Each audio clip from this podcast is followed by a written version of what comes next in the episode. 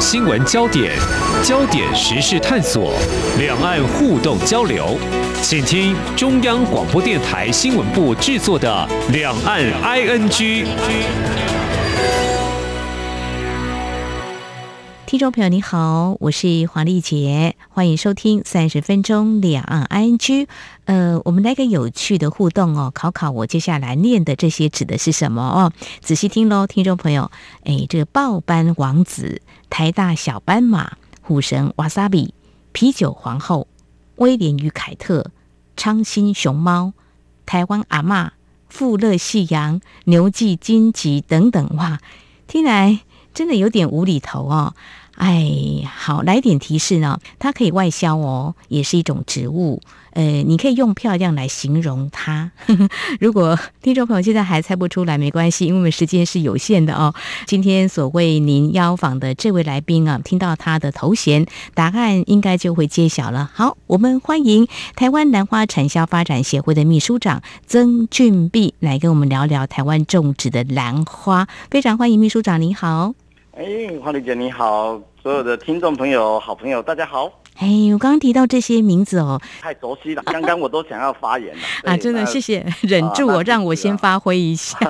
其实这都是我们在现阶段呢，我们具有外销实力，而且帮我们创造很多外汇的兰花品种的名字哦。哦，真是厉害啊！外销挣很多外汇啊，那可能要先解答一下，为什么会有这些名字呢？呃，其实。所有的一个品种呢，其实都有它当时为了去育出一个品种，在市面上可以流通，而且这些品种其实都有一个身份证。哦，那这些身份证其实都是有国际认证。品种的登录都要去到英国的皇家园艺协会，那你就要去申请它的名字。那所以说，当时每一个育种者也希望说自己育出来的品种去取一个什么样的名字比较好去记忆，或者跟它比较有关联的这一些，所以才会有刚刚想的，比如说好台大小斑马啦，牛记金桔啦，哦，像台大小斑马，台大就是一个他们家公司。它叫台湾南园，牛记呢也是一个公司，哦，那他们各自取他们自己喜爱的部分，哦，然后再来去做登录。那最重要其实就是要能够朗朗上口啦，也能够市面上大家就能够去知道它是一个什么样的品种。嗯，我觉得很有意思诶，因为你说什么兰什么兰啊，都是很漂亮，但是用这些名字变得很亲切，让大家也会比较感兴趣，而且我们也可以跟很多国家来交流。像刚才你所提到的，呃，这个英国哦，我就不免也要稍微让大家回忆一下啊，台湾的兰花业者曾经就在二零一一年在英国的切尔西花展的时候呢。就赠给了英国女王，对，伊丽莎白二世。啊，真的就是你，那是我们来策划，然后来安排。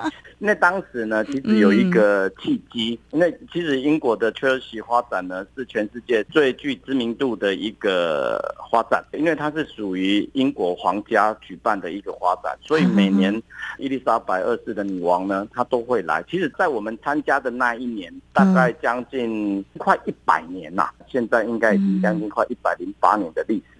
哦，那这个过程哈，英国女王呢，其实她就只有在这将近百年的这个过程当中，从她还没当女王之前，她就已经在这个花展绕来绕去了。而且根据记录啊，她只有两次没有参加，第一次就是第一次世界大战的时候，第二次就是在第二次世界大战爆发的那一年的停办的。那女王她没有去参加这一个活动，其他呢，其实在这一个花展是一个非常。有它的独特性，然后名人效益，所以在那一年，你只要在会场走，包括当时的威廉呐、啊、查理王子，他们都在我们前面走来走去。啊，对 这种近距离，你会觉得好兴奋哦。这个没错没错没错，其实它是一个很特别，也因为那一次，所以我们也跟查尔斯王子来做我们台湾兰花的介绍，所以都是一个机缘呐。好，那啊那一次很特别，我们也以伊丽莎白女王的名字来做命名，就是而且这一些不是我们自己想要这样做就这样做。哦，那那是这太这样会太不尊重，也没有也不尊重，也没礼貌。所以我们当时在做这一件事情的时候，有这边有行文去给他们的白金汉宫。嗯，哦，我们说台湾的兰花业者呢，每年都会参加切尔西这样的活动。我们有一个新的品种，想以女王的名字来做命名，那这个也是要登录，就是我刚刚讲要去做登录的这一个动作。在跟白金汉宫提，也希望说我们把这一个新的品种能够赠送给英国女王伊丽莎白二世。嗯、那我们也正式得到白金汉宫的这方面的答复，他们也答复乐观其成。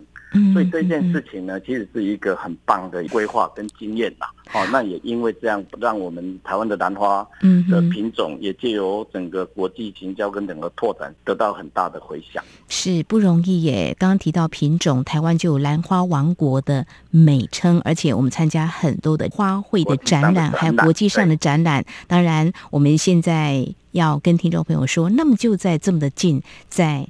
台湾现在台湾兰花生物科技园区有个展出哇，在这个兰展在台南后壁这边，我们到底可以看到哪些品种啊？哇，那台湾就是以品种著称，每年我们也会有很多的新的品种出来。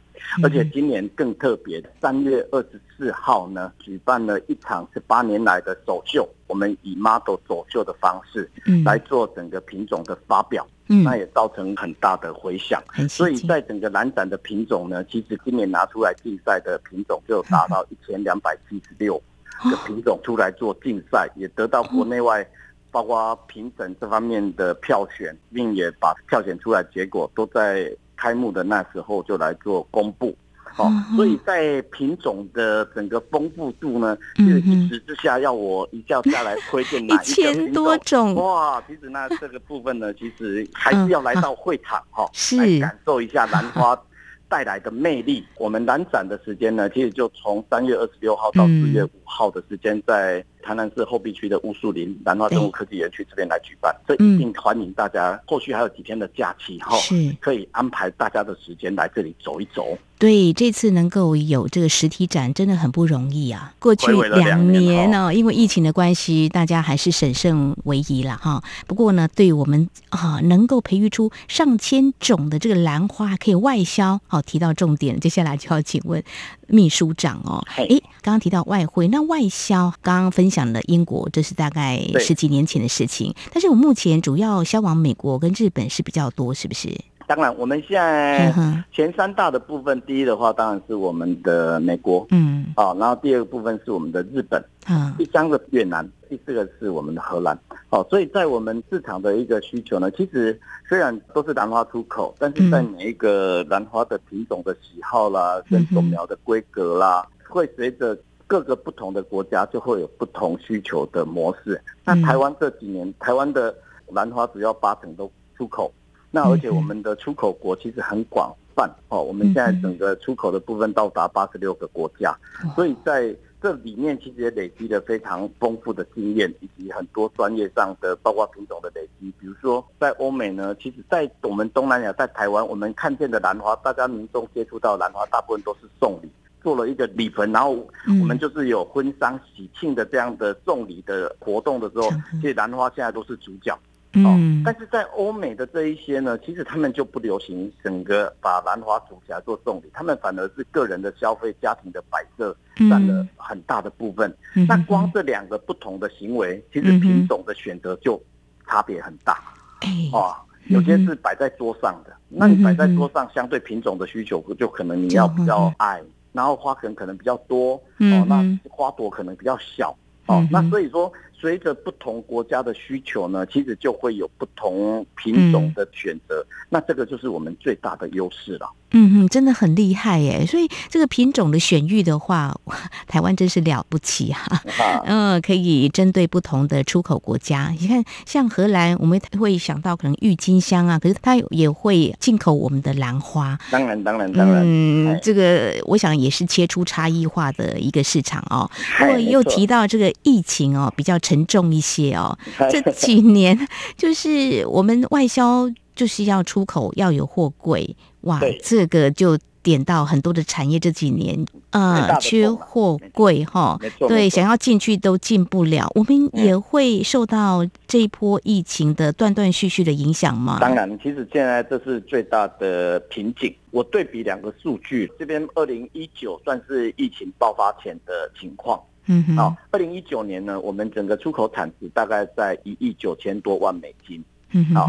然后呢，二零二零年的时候，因为全球疫情的一个爆发，然后也引起很多市场的封闭。对，所以呢，在二零二零年呢，其实我们整个出口的产值其实是降了很多，我们少了大概十个 percent 左右。嗯，啊，但是到二零二一年呢，虽然疫情还是持续困扰着全世界，但是很多的市场其实都开放，所以在整个市场就是开始也提升，大家对于疫情的这一个形态，其实也比较知道怎么去应应。随着疫苗的施打力也普及。嗯，所以在整个市场的活络其实是起来的，特别在国外的地方，他们并没有封城啊，当然也没有限制很多的活动了。所以在二零二一的产值甚至比二零一九，嗯，是成长了百分之十。现在我们达到了两亿美金以上，所以在整个市场的这一块其实是提升的。嗯，但是就有如刚刚主持人这边所提的一样，现在来讲，我们对于产业来讲还是非常辛苦的。为什么？因为运费提高的太多。就如刚刚提的，因为货柜呢，其实奇货可居，哦，它就是很少，但是每一个人、每一个产业要出口都必须靠它。对，哦，所以在货柜在运费这一个呢的成本其实高了很多，这是第一点。嗯，第二点呢，就是刚刚讲的，因为你货柜的 delay，哦，那货柜 delay 之后，像以前我们的产品，你看运到美国只要两个礼拜就够了。嗯，但是现在因为货柜大家抢着要，嗯，而且数量呢其实比较不能够预期啊。是，那现在所以抢货柜其实就很麻烦。哦，然后到港的时间其实也都 delay，短则一个月，但是稀松平常，甚至有时候更久。那对农产品来讲是一个很大的杀伤力，因为我们毕竟是有生命的一个产品嘛，没错，能够保存多久？对，所以在这一个过程损耗其实就增加了很高，那这些都是我们要额外负担出来的成本。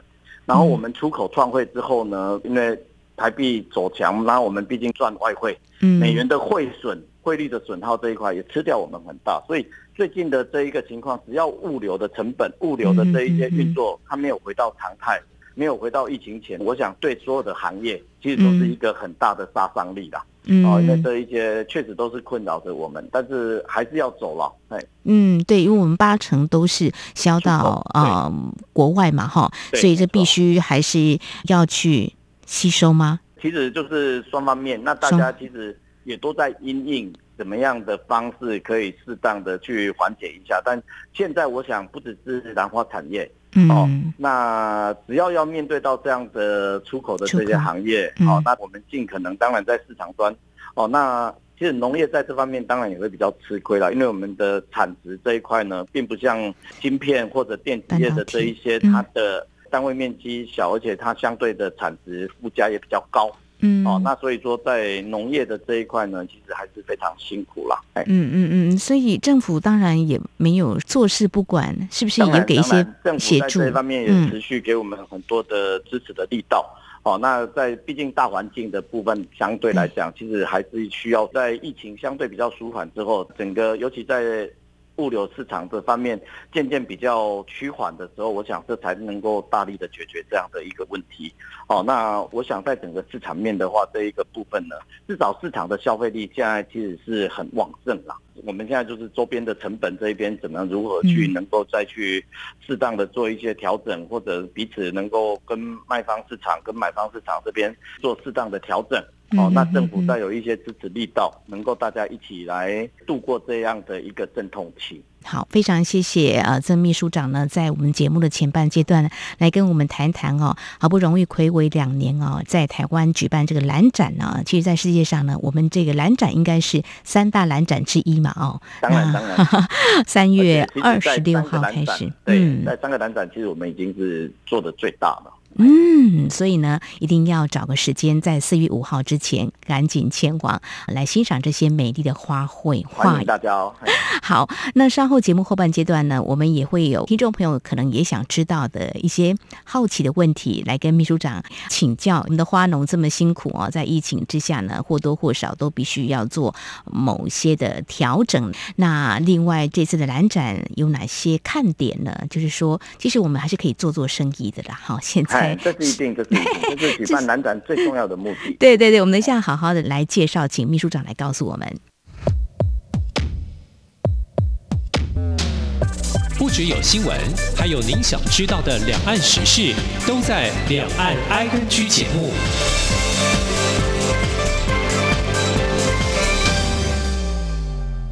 这里是中央广播电台，听众朋友继续收听的节目是两岸 ING。我们在今天节目当中，很高兴能够邀请到我们台湾兰花产销发展协会的秘书长曾俊碧曾秘书长，对兰花非常的懂，也把我们的兰花呢外销到很多的国家哦，是产销方面的专家。好，我们刚刚提到就是说，因为疫情的关系啊，这个出口呢不免受到影响，价格应该也会有波动。不就说在产销这方面，大家就做一些调整啦。那政府有一些纾困，但是呢，刚刚你也点到一个重点哦，可能呃，是不是杯水车薪，或者说花农要必须自己做一些调整呢？比如说出口现在受阻，也不知道说什么时候疫情会画下句点哦。那转做有可能吗？有没有人在这一波就说，哎，那就转做，还是再等等看呢？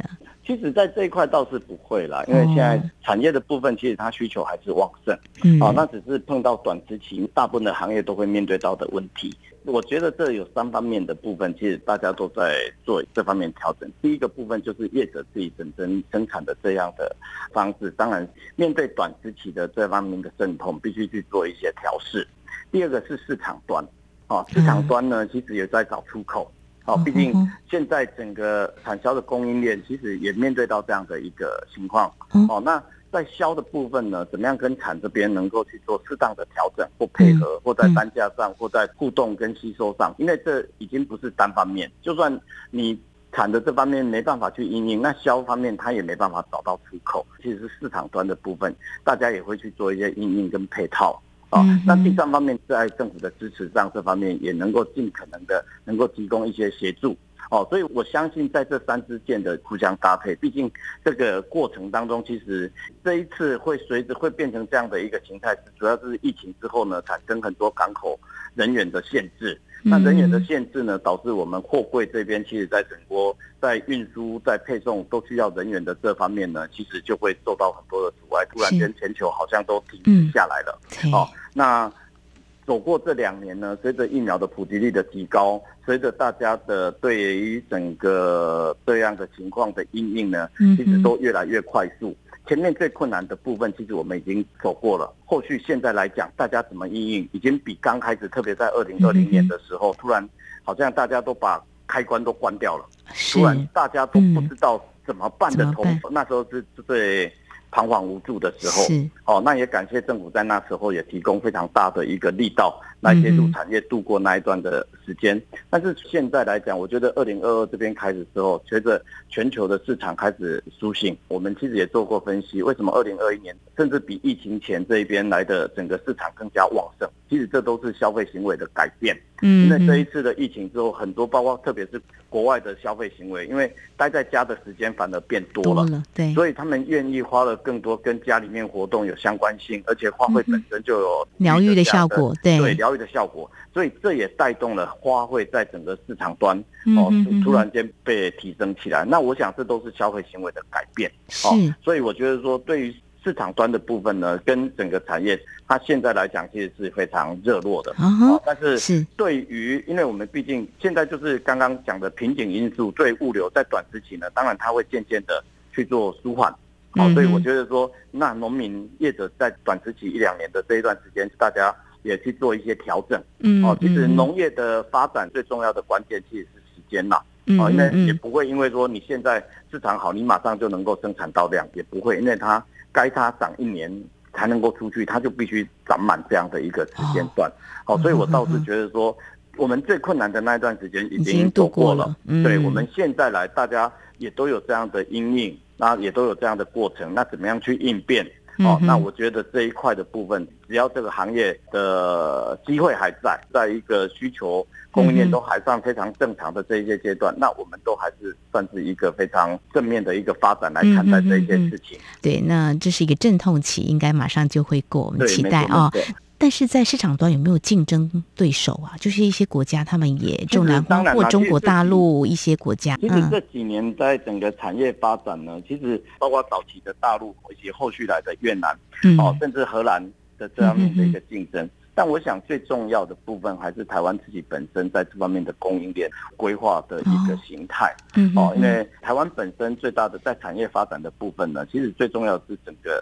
供应链的上下游这些怎么去串联，品种怎么去更新，服务怎么去做好。嗯嗯。哦，其实最大的竞争者还是荷兰的。哦，那荷兰其实在整个农业上的一个运作，整体上的配套，其实产程上很多比我们更加优化的一个过程。哦，但是我觉得都是竞合关系。荷兰其实在整个花卉产业的发展将近两百年的这个产业化的过程，也累积了让我们很多可以值得学习的机会。哦，那我觉得这都是整个过程当中既竞争又合作的形态。好，有些我们是可以学习他们的经验啊。竞争对手毕竟还是有这个市场端呢。我想呢，我们也会拿出我们好的品种实力呢，供应链这个部分呢，做最好的竞争哦。那台湾早期也应该也有人会想去中国大陆种兰花。事实上，我自己的亲友就是了哈。当然那是早年的时候，现在我看中国大陆也是还蛮欢迎。如果我们的花农想过去种，或者是说。说开个相关的这个店面，自己来经营也是 OK 的。呃，秘书长，其实呃，过去你也有在中国大陆工作的这样一个宝贵经验啊。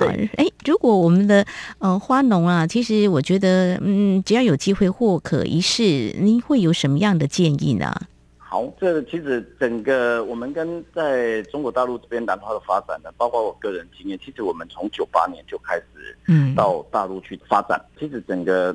兰花，特别是蝴蝶兰这方面的产业呢，也随着台商当时的进入之后呢，其实也快速的起飞。哦，那当然也得力在中国大陆，他们在整个智慧农业这方面的一个发展的策略，所以其实发展的速度很快。好，但是呢，我们大概在两千零五年，在整个市占率占的最高。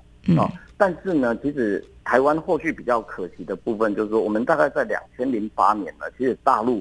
这边渐渐的就退出我们台湾十大出口国，那最重要的原因呢，并不是那一块地方没有市场，是在地的业者他们就开始起来了。嗯，好，那我觉得其实整个大陆的市场非常大，它是属于大陆型的市场。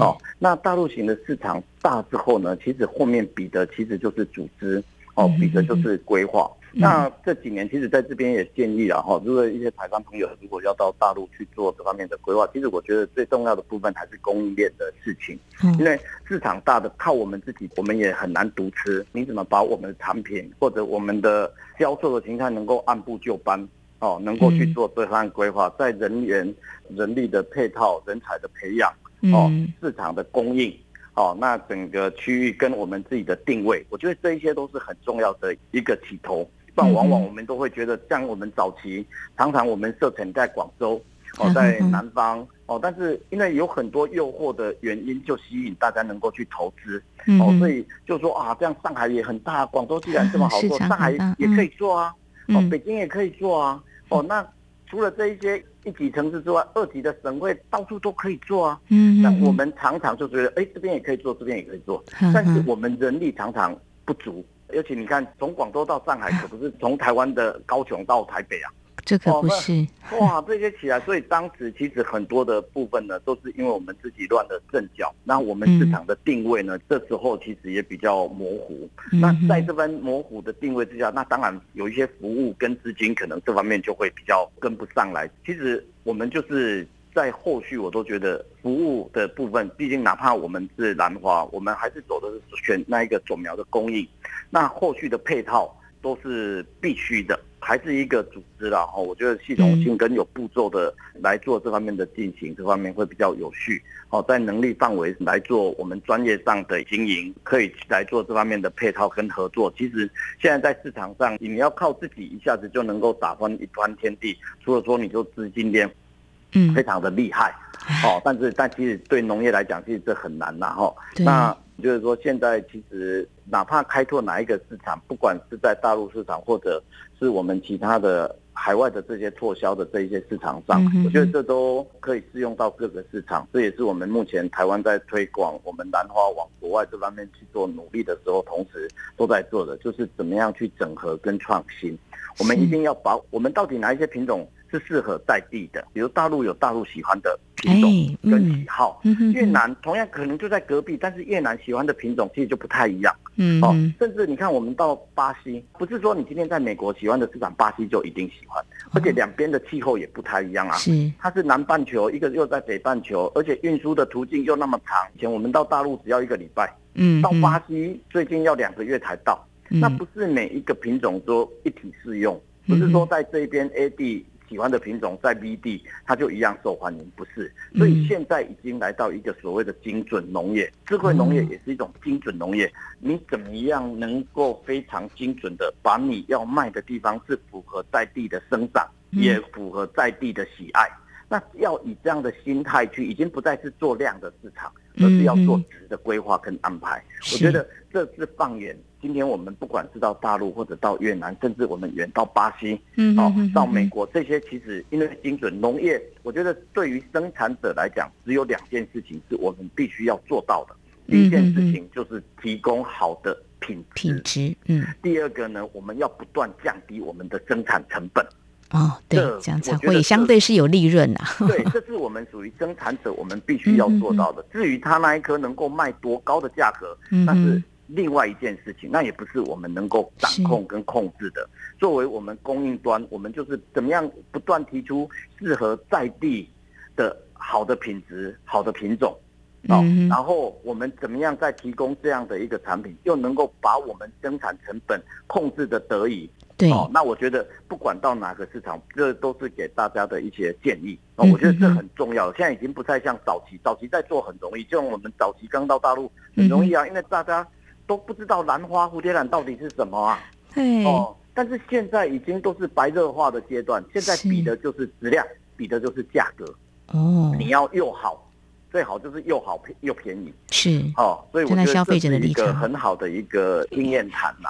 是，谢谢秘书长。这个我们听起来，我觉得销价竞争真的很可怕。哈，当然，当然，当然。但是就说提到呃几个重点啦，就是品种在不一样的地方生长。啊，那是不是适合？而且市场性，就说要了解他们的需求，喜欢什么，对不对？要对准才能够瞄准精准。听起来好像很容易，但是其实不容易。